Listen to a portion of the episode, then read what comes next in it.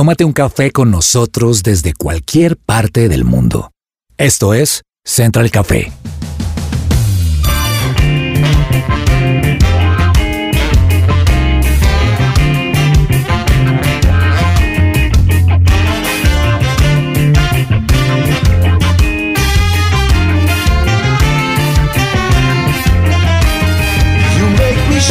Holy Spirit. Un saludo muy, pero muy especial a todos nuestros oyentes que se están conectando, que estaban esperando este momento para poder compartir y disfrutar de esos temas tan espectaculares que siempre tenemos en esta mesa.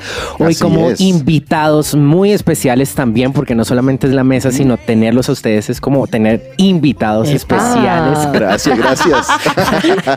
Y a nuestros oyentes también que son invitados especiales, estén lo que estén haciendo en este momento, lavando la losa, trabajando, eh, manejando su carro. Queremos que disfruten con nosotros y quiero iniciar con lo siguiente y con un invitado especial, Germán. Gracias Wow. por acompañarnos en Central Café. ¡Qué privilegio! No, el placer es mío. Qué, qué delicia volver a casa. Me encanta poder participar y estar junto a ustedes. Germán, una pregunta. Esa película que usted recomendaría, voy a sacarle un poco de su confort y de lo que usted siempre ve. Si usted le tocara recomendar una película animada, ¿cuál sería? Y para usted, ¿cuáles son esos ingredientes que acompañan una buena película? Bueno, animada, ¿verdad? Ok, Sí. listo. bueno, animada yo creo que la que más me gusta y que yo recomendaría y que veo una y otra vez sería la- Los Increíbles. Los increíbles. Me encanta esa película. Y yo creo que el ingrediente, el ingrediente secreto para mí, por ejemplo, en esta producción es una buena historia y mucha acción. Mucha acción. Mucha acción. Bien. Tenemos otra invitada muy especial. Para mí en lo personal es genial, es una genio en todo lo que dice, habla, comparte y son de esas personas con las que uno quiere conversar y tener una buena charla porque se disfruta, Así es es. ameno, ríe uno, llora, comparte, está ahí atento. Lautami, bienvenida. Y la misma pregunta y para sacarte de tu zona, ¿cuál sería esa película de acción y cómo la acompañarías? Gracias a mi compañero. No, esta introducción ya me dejó tan emocionada que me perdí hasta la pregunta. ¿Cuál fue la pregunta? Esa película. No, Sammy, ya me acuerdo. Estoy molesta. Es que me emocioné Sí, bastante sí. con esta intro. Bueno, les quiero decir que mi película favorita que me super mata es Batman, el Caballero de la Noche. Wow. O sea, me parece la producción. Y por varias razones. Primero, el director me encanta, que es Christopher Nolan. Me parece que todo lo que él hace es tremendo. Segundo, como el reparto, o sea, como escoger el casting, me parece que es impresionante. Ahí estuvo el guasón que me parece a mí el Joker. que Heath es- Ledger. Sí, Sí, más increíble. tremendo de todos los tiempos y también Christian Bale como También. Batman. Entonces está buenísimo y me encanta. y ¿Está con- buenísimo con el qué hago- personaje sí. o- Eh, no, como el concepto. Ah, el concepto. Sí, porque hay, hay Pues, mujeres hombre. que solo ven películas porque me gusta ese hombre. Sí, Y pues, ah, bueno, se pierde un Sí, poco pero también es pero válido. es válido. Pero también sí, es no, válido. no, no, Sí, no, no sí. es como mi caso en este momento en que el tipo es taquillero Sí, Y saben a mí con qué me encanta compartir. Oiga, yo tengo una combinación que me encanta que son las crispetas con papas de limón. No sé por qué hago esa mezcla, pero es como todo funciona perfecto Claro. cuando tengo una buena película y crispetas Pero espera, ¿crispetas saladas o dulces? saladas. Ok. Pero sí hay que combinar también. Ay, yo sé. Es que la combinada Sí, también es rica. de contraste rico. O sea, más Yo también soy sí. de esos, sí. Pero menos azúcar. O sea, más salado y que uno encuentre. Ah, Si ok, uno no, yo soy al habla- revés. si uno habla de todas estas cosas con las cuales las personas acompañan una película, he encontrado los que en el dispensador de gaseosas combinan todas las gaseosas para Sí. entrar a ver la película. Sí soy. Sammy, ese eres Todas. Sí tú. soy. Sí, Yo no quería decir que era un amigo, pero bueno, sí, soy yo. Y aparte de todo, acompaño las. Bueno, yo voy a cine. Sí, Mi top principal no es la película. ok. Ok, el es el perrito. perro caliente. El perrito, Oh. Sammy, lo tengo muy leído. Sí. es el perro caliente. Tami, sí, me conoces. Y las crispetas saladas, Ajá. llevar al lado una tapa con salsa rosada para estar comiendo Wow. con las Estamos crispetas. excéntricos. Yo, sí. O sea, estamos yo, excéntricos. yo soy de los del team, no sé, no, no creo que me vayan a amar mucho por esto, pero yo soy del que la piña o la salsa de piña funciona para todo. Entonces, para mí. Sí. para mí Eh. la piña en el perro caliente es fundamental. O sea, si hay perro caliente y no hay piña, prefiero no comer el perro caliente. Uy, fuertes declaraciones. Sí, sí, sí. Sabemos que nuestros oyentes también disfrutan de este tema, esas películas que ellos recomiendan, cómo les gusta acompañarlas. Y hoy también, no solamente con crispetas, con perro caliente y con mucha piña como hace Germán, sino también con un delicioso café, vamos a disfrutar del tema del día de hoy, así que no se muevan.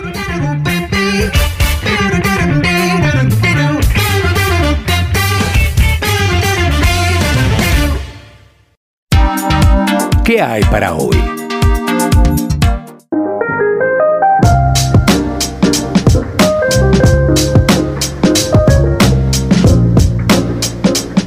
Es muy interesante, pero a ver si esa también la vio venir Lautami en mi forma de ver el cine. Y es que por todo el trabajo que hay detrás y por mi consideración con las personas que hacen una buena película, yo me quedo a intentar leer todos los créditos al final. O sea, como por decir, alguien le... Sí, sí, Sí, sí, sí. sí. Porque sí. son mucha gente. Yo digo, ah, maquilló tal persona. Mm, tal, tal otra estuvo en vestuario. Ah, tal otra apoyó a la persona de vestuario. Ah, tal otra fue el apoyo del apoyo de la persona de vestuario. Y sale así. O sea, Hay un literalmente montón de personas así. que hay detrás. Y el tema para hoy tiene que ver con algo muy especial alrededor del cine y lo que hemos venido hablando y es producción audiovisual. Es Wow. el tema que vamos Vea. a estar hablando, pero específicamente en un lugar muy especial y es Colombia, porque si se dan cuenta, cada vez que uno habla de cine o tiene temas de conversación alrededor de ellos, estamos con películas de acción que se hacen en Inter- Hollywood, son como las más internacionales. famosas internacionales, pero de Colombia quiero asincerarme, si se dice así. y Sí, es- vamos, vamos con eso. Solo conozco de Colombia el paseo 1, paseo 2, paseo 3, paseo 4 y paseo 5.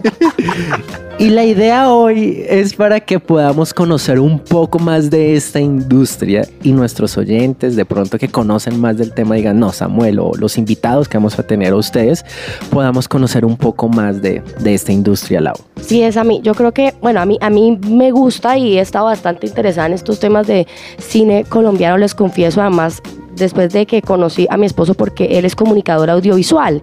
Entonces yo estaba muy inclinada hacia ver solamente superhéroes y él fue el que me fue metiendo como en esta onda de mira lo que es tan trascendente y lo que es de fondo del cine de tratar de dar un mensaje, con lo que es, específicamente en el cine colombiano, yo creo que nosotros en Colombia tenemos muchas historias que contar, o sea, no nos necesitamos inventar superhéroes para contar historias muy reales y muy profundas. Claro. Puede sonar chistoso lo del paseo 1, 2 y 3, pero esa es nuestra idiosincrasia.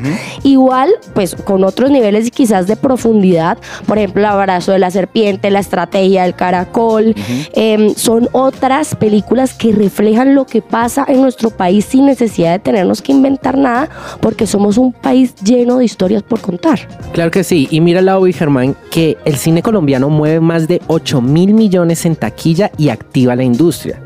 El Ministerio de Cultura reporta que durante el 2021 se estrenaron 214 películas a nivel general. O sea, no fue hasta el paseo 214. No, como dice, como dice la otro tipo de películas muy interesantes. Y de este total, casi el 14%, o sea, el 30 31, fueron producciones colombianas que le representaron al país 8.320 millones en taquilla y 809.525 espectadores. Esto pese al impacto de la pandemia y el cierre de algunas salas de cine.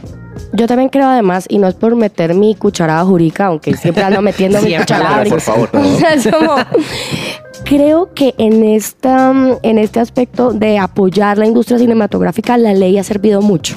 Wow. Yo creo que en otros escenarios quizás uno le tiene como mucha fe a la ley, es como no le tengas tanto, tanta fe a la reglamentación porque a veces no logra los objetivos que queremos, pero en este sí.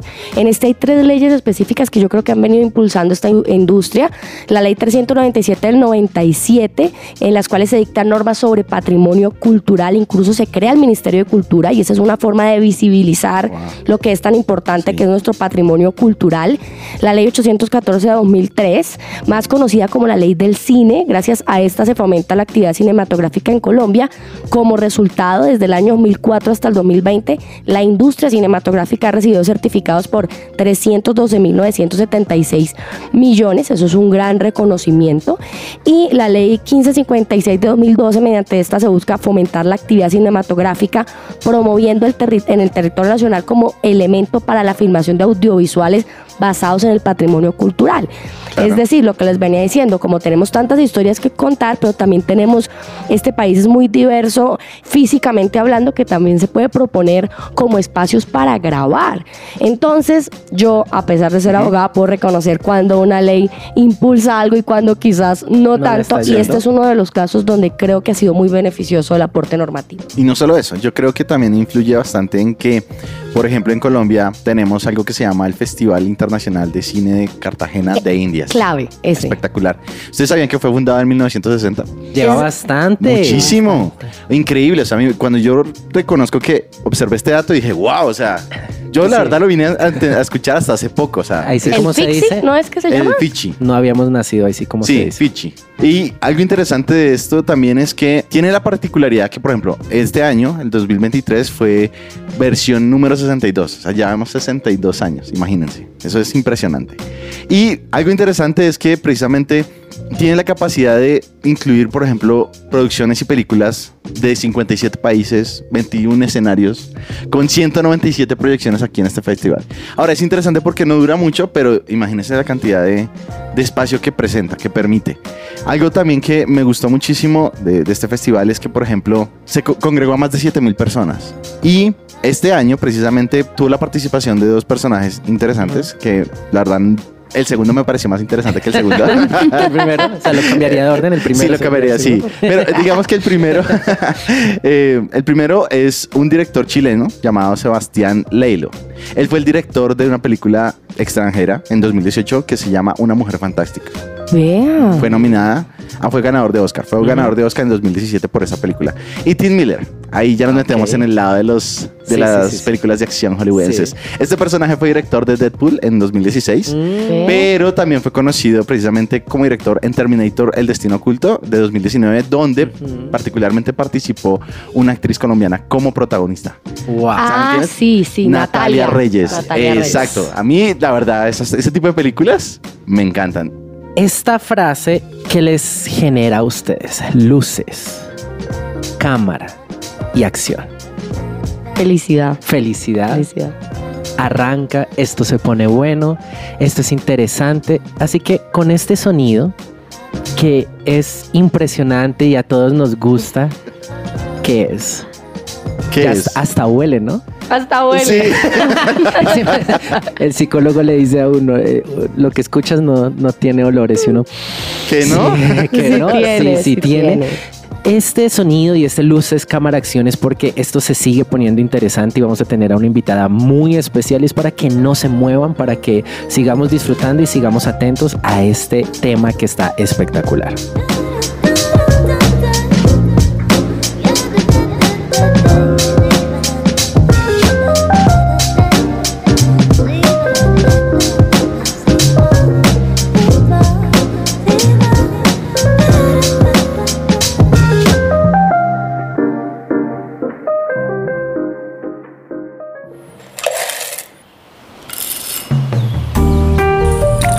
Llegó la hora de tomarnos un expreso.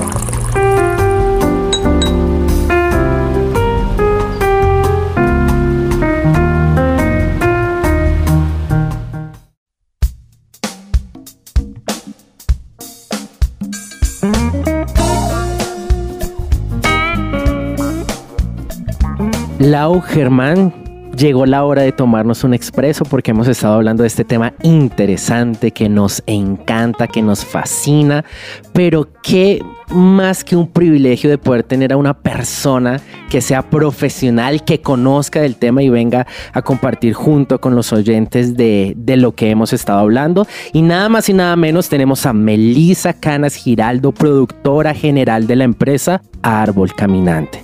Melisa es productora general egresada del máster en producción cinematográfica de la Escuela Superior de Cinema y Audiovisuales de Cataluña.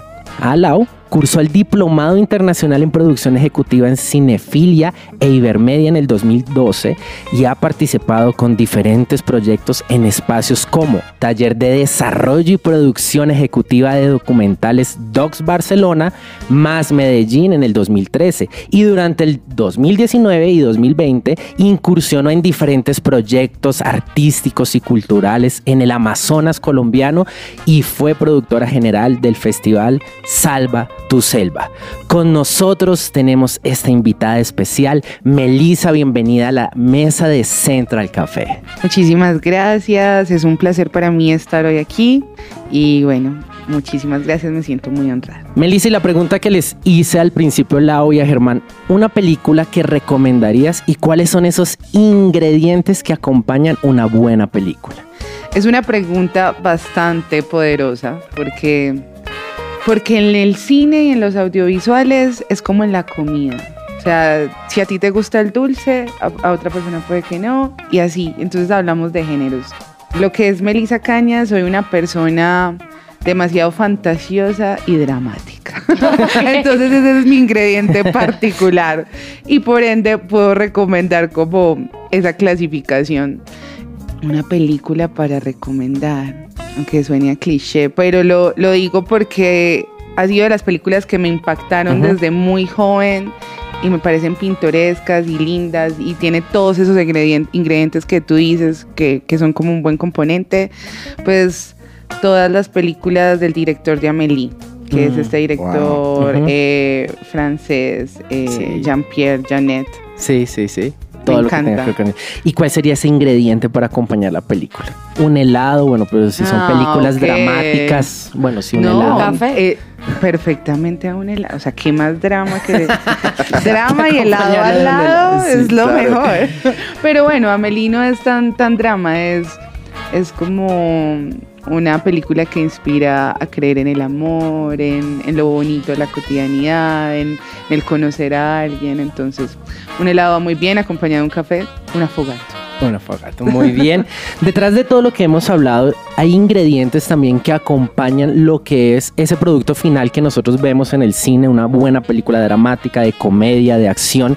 Y detrás hay personajes o personas capacitadas y profesionales que nosotros a veces no conocemos quiénes están. No sé, Lau, si te ha pasado que a veces uno pregunta, ¿tú qué estudias? Y le dan a uno esos cursos en universidad que uno dice, ¿de qué me está hablando? Sí, sí, ¿qué hace? ¿Qué hace? Melissa es productora audiovisual. ¿Por qué estudiar esto?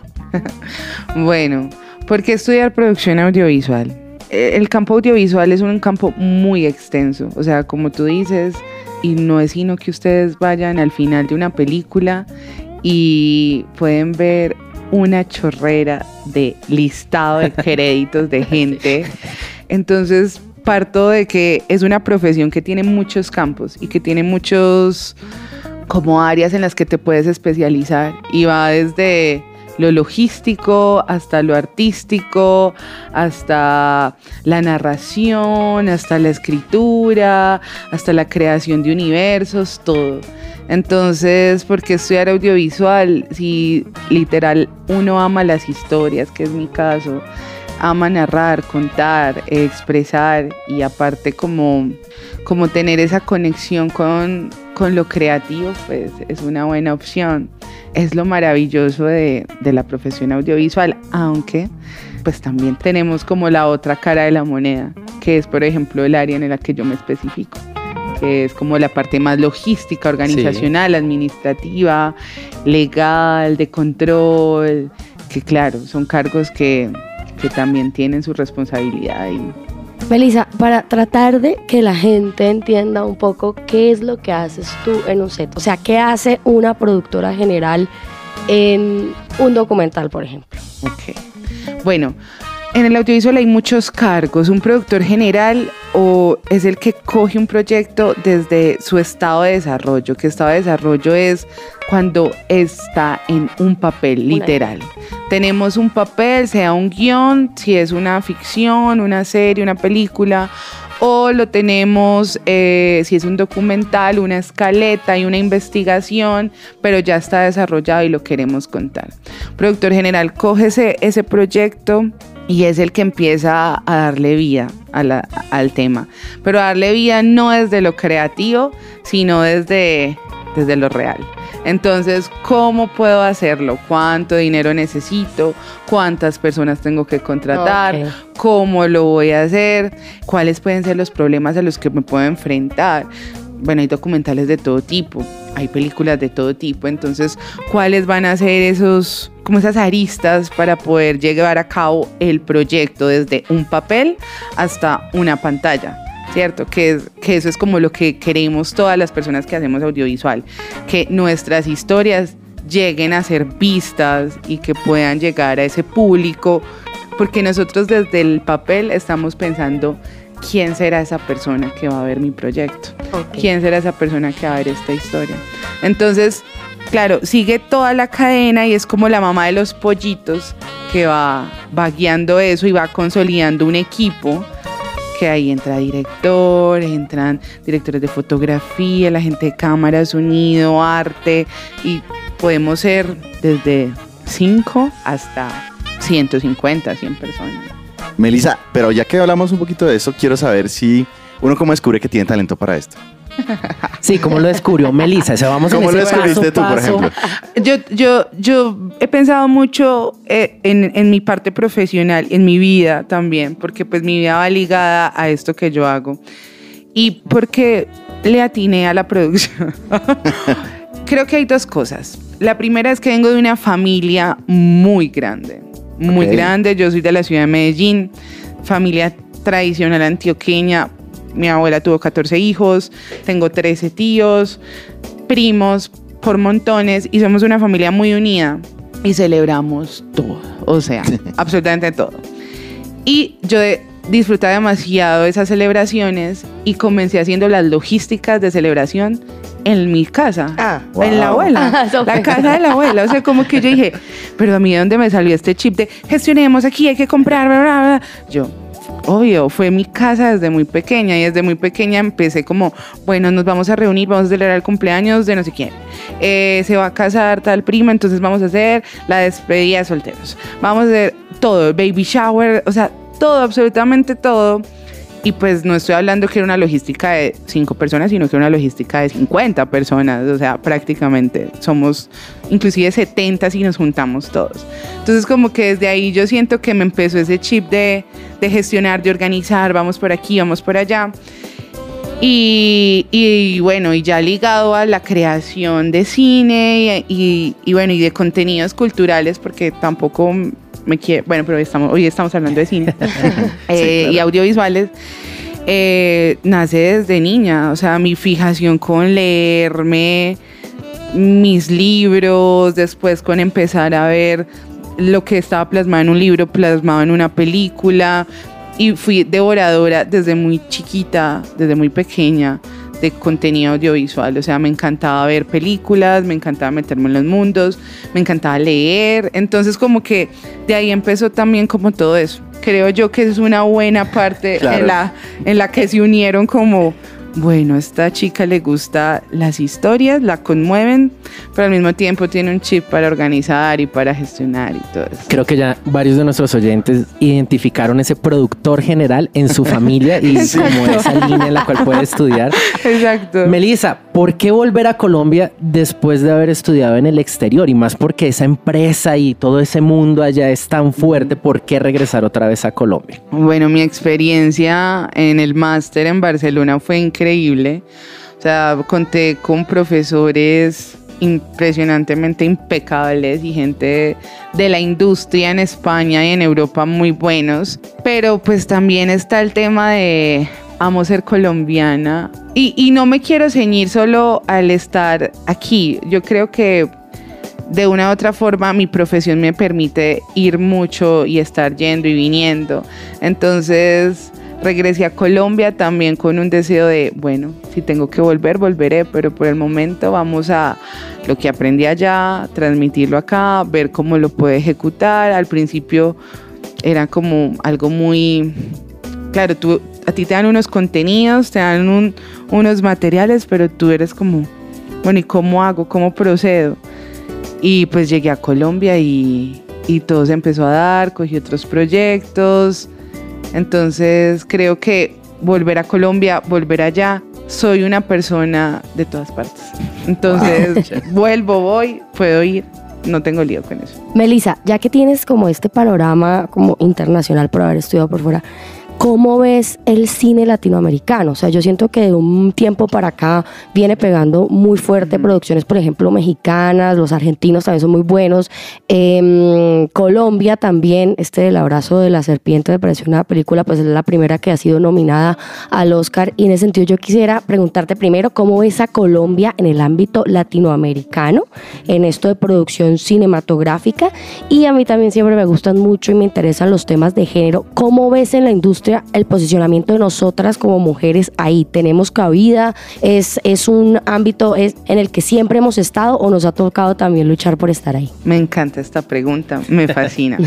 Pues mira, el tema de Colombia como un eje audiovisual y cinematográfico, ahora estamos teniendo un foco en toda Latinoamérica, porque contamos con grandes incentivos que nos ayudan como a, proponer unas mejores como condiciones y, claro, para la gente, inversionistas extranjeros que quieren hacer sus productos, pues es demasiado llamativo por un tema de dinero y lo otro es que tenemos un equipo capacitado. O sea, la industria en Colombia te puedo decir que mis colegas saben muy bien hacer lo que tienen que hacer. Entonces, eh, les llegamos a estándares muy grandes, aún así teniendo una infraestructura de un país tercermundista, o sea, igual estamos en Latinoamérica y tenemos unas condiciones, pero podemos llegar a estándares muy altos y, hay mucho profesionalismo. Y bueno, y todos estos apoyos e incentivos del gobierno también es como un plus para, que, para que vengan producciones extranjeras hay que regular ciertas cosas porque toca hacerlo y más cuando una industria está creciendo y más cuando hay trabajo. Y más cuando son trabajos como estos que no sé si, bueno, de pronto más adelante puedo socializar un poco más cómo funcionamos, pero sí, somos un referente. Y Latinoamérica en general, o sea, las historias que tenemos que contar acá son increíbles, es como hay que contar lo nuestro, hay que contar nuestras raíces, tenemos historias que en realidad son salidas de otro sí, Sí, es así. Entonces, entonces para mí eso es como lo que debemos potencializar y explotar. Se hace, pero generar también contenidos a veces es como un camino largo. Y respecto a las brechas de género en nuestra profesión, han sido abismales. Ok. Y cada vez más se, se busca luchar por nuestras posturas y nuestras posiciones en, en, un set. Pues creo que en todas las industrias, pero más en las industrias del entretenimiento, es, ha sido muy permisivo todo el tema de, de, abusos, de acosos. Entonces ahora hay unas políticas muy estrictas como de, de denunciar, de, bueno, tenemos que alzar la mano cuando veamos conductas que no son bien. Y también hablando de, del papel de la mujer, de reconocimiento, porque somos literal las que movemos una gran parte. O sea, tengo mujeres con las que trabajo de la industria que hacemos de todo, o sea, desde los cargos que son más estereotipados para los hombres hasta, hasta los cargos más de control y organizacional, que por ejemplo somos las productoras que estamos ahí poniendo a marchar a los pollitos, pero falta, falta, todavía. Cada vez nos movemos más, pero aún estamos en un camino que toca seguir, recorrer. sí, recorriendo. Eres productora general de la empresa Árbol Caminante. Ah. ¿Qué es y cómo nace? Cuéntanos un poco. Bueno, Árbol Caminante es mi bebé. es, mi, mi, niña, mi niño querido, mi niña querida. Eh, eh, Árbol Caminante es una empresa de producción audiovisual que tenemos como dos pilares. El primero es que tenemos unos proyectos que son como tal de árbol caminante que están desde el desarrollo, lo que les explicaba ahorita, como que están en esa gestación donde ya está toda la parte escrita, consolidada y estamos abriéndole camino para los diferentes puntos de acción. ¿Eso qué es? Buscándole financiación a algunos proyectos, eh, viajando a laboratorios de guion, eh, buscando perfilar el proyecto mucho mejor para que tenga un camino un poco más, más fácil. Los proyectos normalmente no tienen como un tiempo de ejecución muy estandarizado porque esta clase de proyectos que se tienen que abrir caminos solos tú en el camino te puedes encontrar desde un caracol hasta un lobo feroz. O sea, es como eso. Entonces, como que cada proyecto Tiene tiene, lo retos. suyo, tiene Mm. lo- su reto. Entonces, Árbol Caminante, tenemos varios proyectos que son nuestros bebés, los estamos gestando, son nuestros consentidos. Y el otro pilar de Árbol Caminante es la apuesta a los service que llegan a Colombia.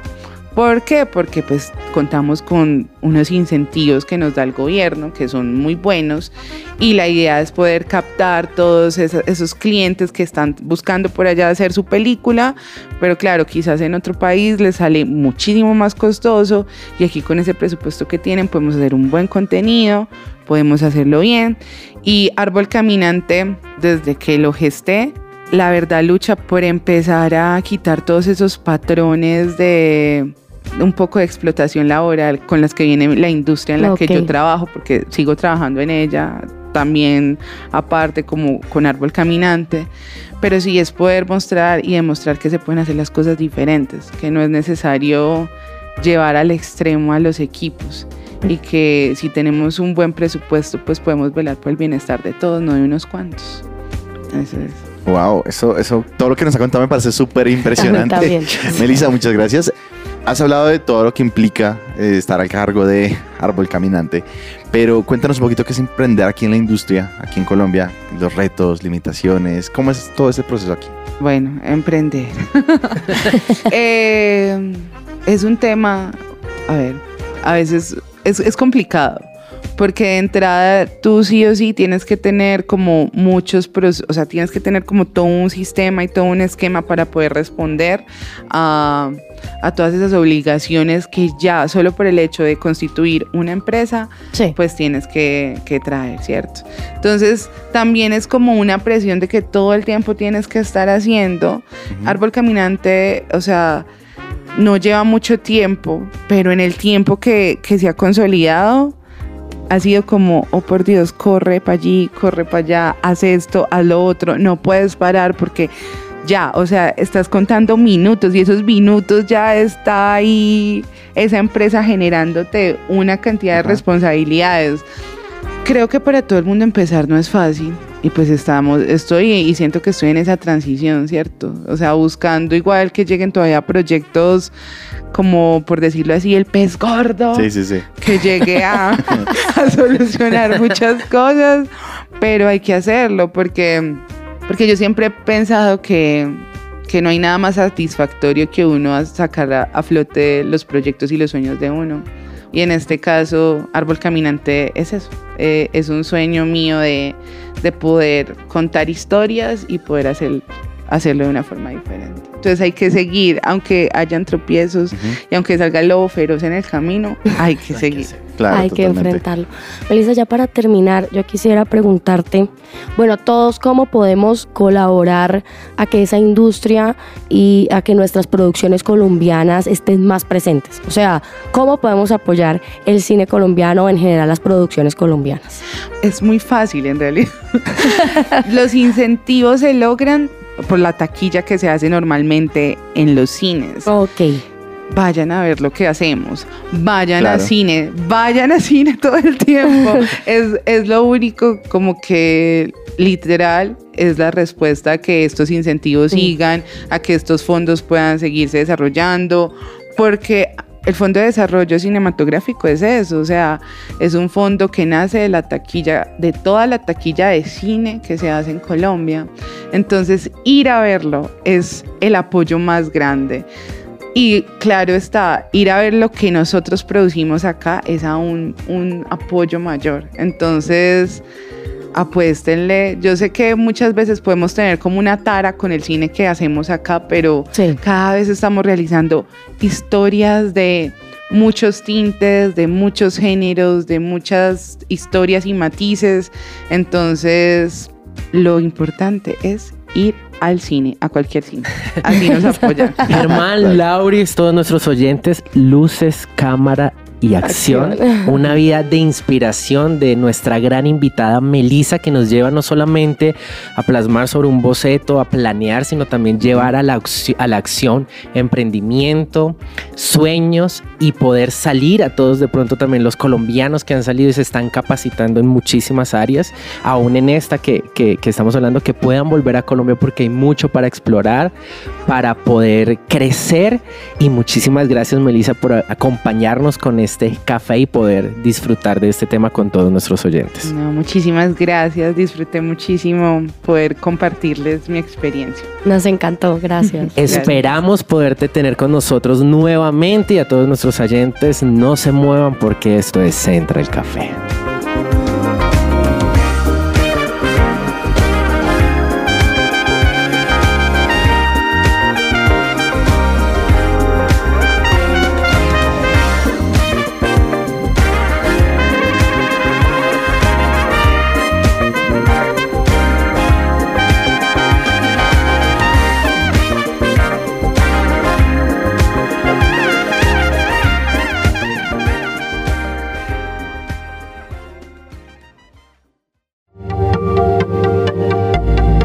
No te desconectes. Esto es Central Café.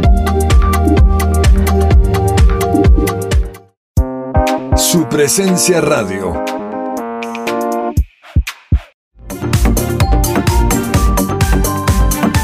Regresamos a Central Café.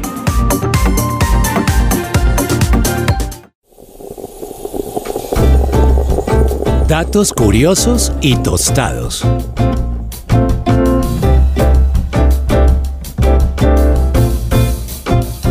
¿Estás tú o algún familiar sufriendo depresión o ansiedad? Consulta con Diana Monsalve, psicóloga con principios cristianos. Más información en www.psicologadiana.com o al WhatsApp 315-754-8899.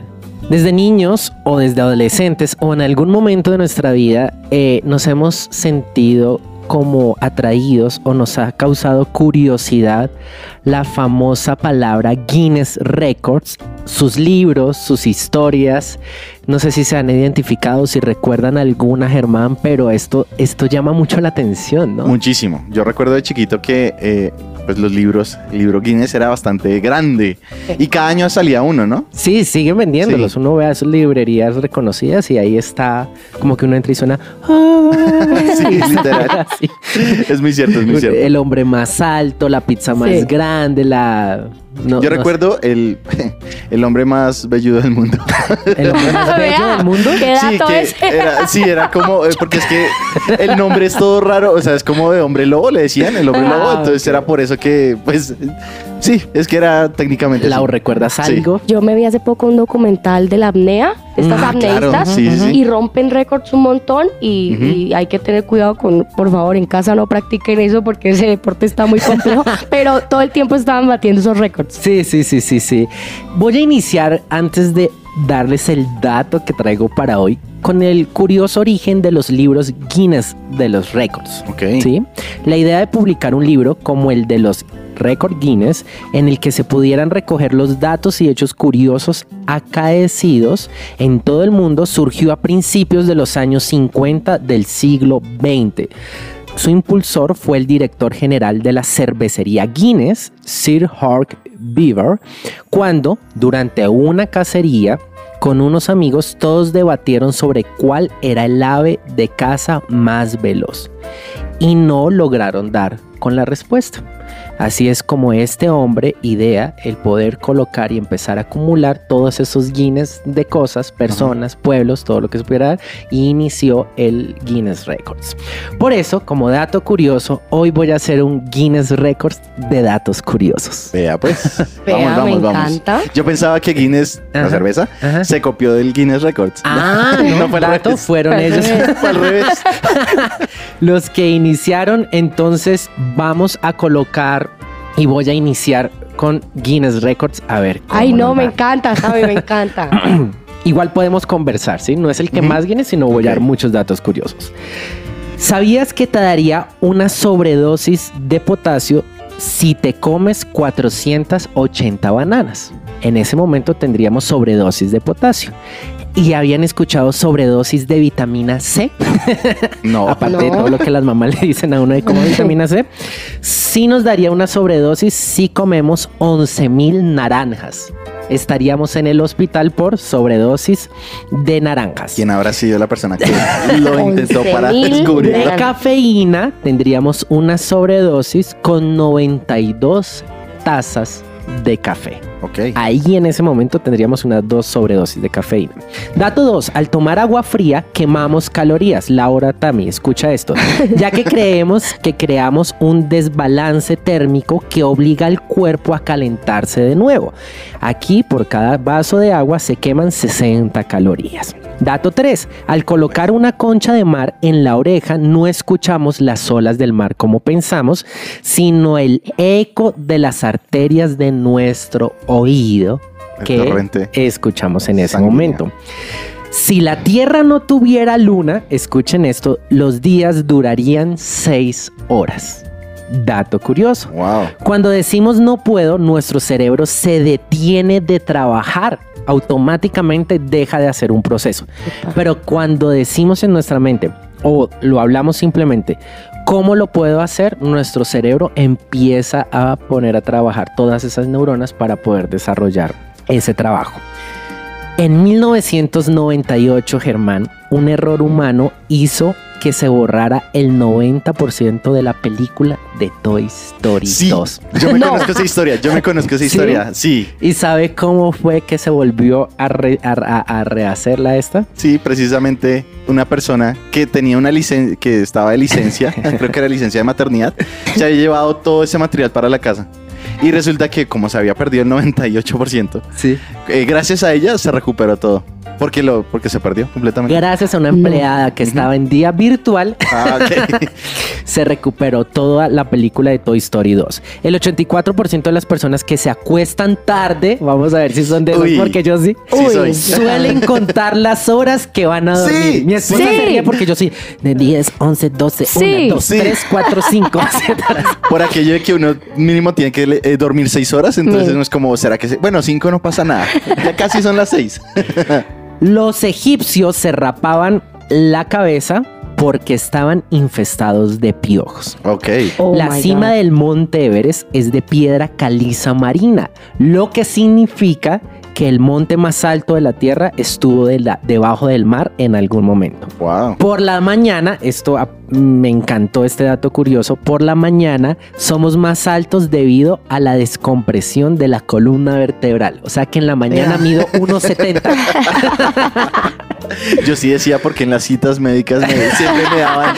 Uno mide más. y- Mide no- más. Yo era como, Y pero uno mira la En cédula en la cédula En no aparece ese número, pero 57 segundos me quedan. Si la Tierra se frena en seco, tuviera un freno de mano, saldríamos disparados a una velocidad que nos desintegraríamos. wow. Opa. La palabra salario viene de la época del Imperio Romano, donde se pagaba con Sal. sal, de ahí sale la palabra su salario.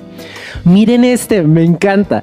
El nombre completo de Picasso era Pablo Diego José Francisco de Paula Juan Neupomuceno Crispín Crispiano de la Santísima Trinidad Ruiz de Picasso. Creo que su firma en las pinturas quedaba mejor. Picasso. Picasso. Muy bien. Las parejas de nutrias marinas cuando duermen se dan la mano para evitar alejarse la una de la otra. Qué ternura. Fin de mis Guinness Records 0000 en el tiempo. Espero que hayan disfrutado de estos datos curiosos. Veo a Lautami con la boca abierta y No, muchas pero- preguntas a muchos de estos Sí, datos curiosos. es interrogantes. que yo no sabía que los Guinness Records eran esos datos curiosos, porque uno siempre piensa que es como el que más hizo, el que más aguantó. Entonces esto es en sí mismo un dato curioso. En sí mismo es, no, hay que explicarle la otra vez. Sí. Yo iba a hacer un Guinness Records para que quedara plasmado Esta en es el la libro versión de los libros. Records. ¡Ah! Ok, hemos ganado. Por eso la tenía eh, la boca No, abierta. yo era como, ¿en qué momento viene el, el hombre más alto del mundo? Literal. Ah, no, Sammy. Gracias. ¿Y es cuál que fue el quiero récord que quedar va? en el libro, quiero quedar Ah, en el disculpa. libro. Ahí Sí. fueron estos siete minutos de datos curiosos. Continuamos en Central Café mientras yo le explico a Lau lo que acabamos de hacer en estos siete minutos.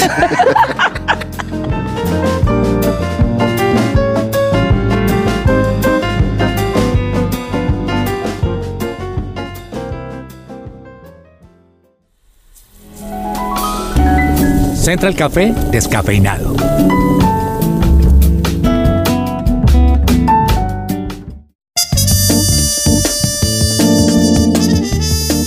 Bueno, mi gente, empezamos con esta sección descafeinada. Para hoy les traigo una sorpresa y es que vamos a entrevistar a alguien en estos minutos y es nada más y nada menos que Marcos Rey, el director ejecutivo de la Oficina Latinoamericana de los Ministerios Kenneth Copeland. Bienvenido a este descafeinado, Marcos. Muchas gracias aquí de estar en esta casa. Es un gusto estar aquí. El gusto es nuestro. Bueno, Marcos, empecemos como a entrar en materia y quisiera preguntarte de qué se trata la Convención Latinoamericana de Fe 2023 que nos interesa tanto en este momento. Vamos a estar el 6, 7, 8 y 9 de septiembre en el Centro de Convenciones Ágora, aquí en Bogotá. Y es un evento que ha estado en el corazón del hermano Kenneth Copeland por aproximadamente 5 o 6 años. Desde el año 2017-18 quería hacer un evento con un formato de inmersión total en la palabra, donde creyentes de todo tipo y aún si no eres creyentes puedes venir y sumergirte en ese tiempo de exploración de la palabra y crecer. La palabra clave aquí sería crecimiento, visión, propósito y digamos llevarme algo, llevarme una impartición cuando yo venga a este evento. ¿Cómo surgió este evento? Como les decía, Kenneth Copeland eh, tenía esta idea en su corazón de hace muchos años, lo hace en obediencia a Dios, que le dijo que ministrara especialmente al pueblo latino, algo que empezamos a hacer al comienzo del 2010 aproximadamente, y eh, ya hemos visitado distintas naciones de Latinoamérica, hemos estado en Perú, Venezuela y Colombia, ya, ya hemos estado tres veces, pero nunca, nunca antes hemos estado en toda Latinoamérica con un evento de un formato de cuatro días, cuatro días de sumergirse o lo que le llamamos inmersión total en la palabra. Va a ser un miércoles a la noche y luego vamos a tener todo el jueves, todo el viernes y todo el sábado. Y el hermano Kenneth Copeland recibió esa visión de parte de Dios de sumergir al cuerpo de Cristo en la palabra para que tu espíritu empiece a tomar el control y cualquier cosa que en la carne te esté molestando en ese tiempo pueda bajar el volumen de su voz y tú puedas escuchar más atentamente la voz del espíritu y la dirección de Dios y de cómo continuar con tu vida y eventualmente, eh, y no, con seguridad, resolver esos problemas. Durante estos cuatro días, ¿a quiénes vamos a poder ver en el evento? Vamos a estar eh, con el hermano Kenneth Copeland, que ya ha estado aquí tres veces, Jerry Savelle, que es otro conferencista internacional, eh, eh, digamos que empezó desde los comienzos con Kenneth Copeland de Jerry Savelle uh, Ministries International y eh, luego él ha estado en, el, en, junio del 2021. Los otros dos predicadores que vienen, eh, uno no ha estado nunca en Colombia antes, que es Keith Moore, y el, eh, el, otro conferencista es Jesse Duplantis, que ha estado un par de veces, pero en eventos pequeños, nunca en un evento de una dimensión de este tipo, y van a estar cada uno predicando múltiples sesiones, todas distintas. Es decir, que este es un evento que fluye de comienzo a fin sin repetición. Es uh, guiado por el Espíritu Santo y sin ningún tipo de repetición de sesiones o del mensaje. Bueno, eso ya lo has venido diciendo, pero para puntualizar cuándo y dónde será, cómo se puede inscribir la gente, tiene algún costo. Entonces, como decíamos al principio, pero para aclararlo, 6, 7, 8 y 9 de septiembre, eso es miércoles a la tarde al sábado. Son sesiones completas todo el día jueves, todo el día viernes y todo el día sábado. Eh, vamos a estar en el Centro de Convenciones Ágora Bogotá y lo más importante de todo para los oyentes es, es un evento gratuito. No tienes que pagar para ingresar, sencillamente lo estamos sembrando y eh, cuando tú llegues, eh, lo, lo, que sí le pedimos a la gente es que se preinscriba. Necesitamos saber cuánto volumen de gente va a estar llegando y eh, vamos, vamos a estar allí y, y sencillamente necesitas ir a un sitio web confe.kcmlatino.org. Lo repito, confe www.kcmlatino.org y puedes inscribirte tú y hasta tres acompañantes para un total de cuatro personas por cada inscripción. Súper, bueno, hagámosle entonces una invitación a nuestros oyentes. Sí, me gustaría decirle a los oyentes de que, como lo dije antes, este evento está diseñado para que literalmente te desconectes del mundo. Que vengas y te conectes literalmente con lo que el Espíritu de Dios está diciéndote en cuatro días cuatro días. Ya hemos hecho el esfuerzo de la siembra donde no tienes que pagar, te inscribes gratis y simplemente vienes. Eh, esa inversión ya está hecha por ti. Lo único que te estamos pidiendo es que le des ese tiempo extra a Dios. Yo sé que es un jueves, yo sé que es un viernes, pero como te decía, considera que ya hemos costeado, digamos, digamos lo que tú pagarías en otros eventos. Entonces, te pido sencillamente ven Pon a Dios en primer lugar, como cuando lo pones cuando vas a tu iglesia, etcétera. Ponlo para esta convención.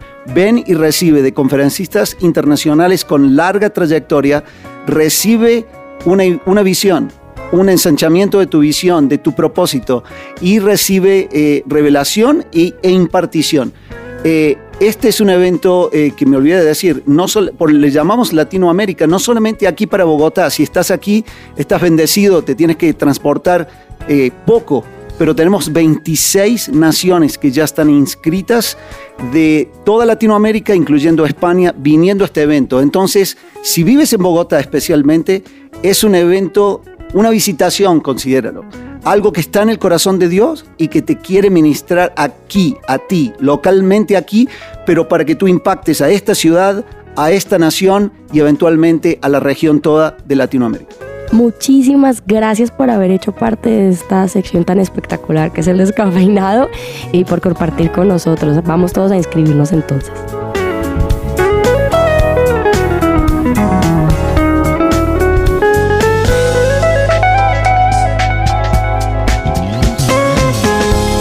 Y llegó el momento, como se diría en tablas o en teatro, de cerrar el telón o de que salgan los créditos. Germán Alvarado, en productor general de esta mesa.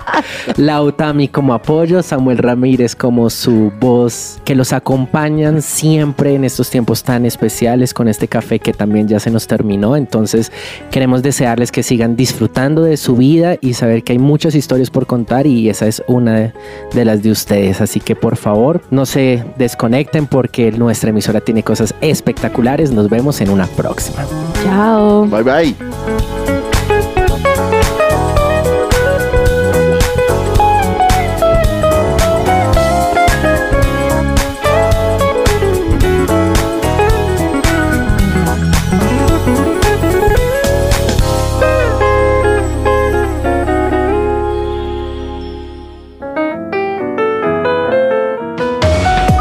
Central Café también está en su presenciaradio.com. Allí puedes encontrar el listado con todos los programas de Central Café en SoundCloud.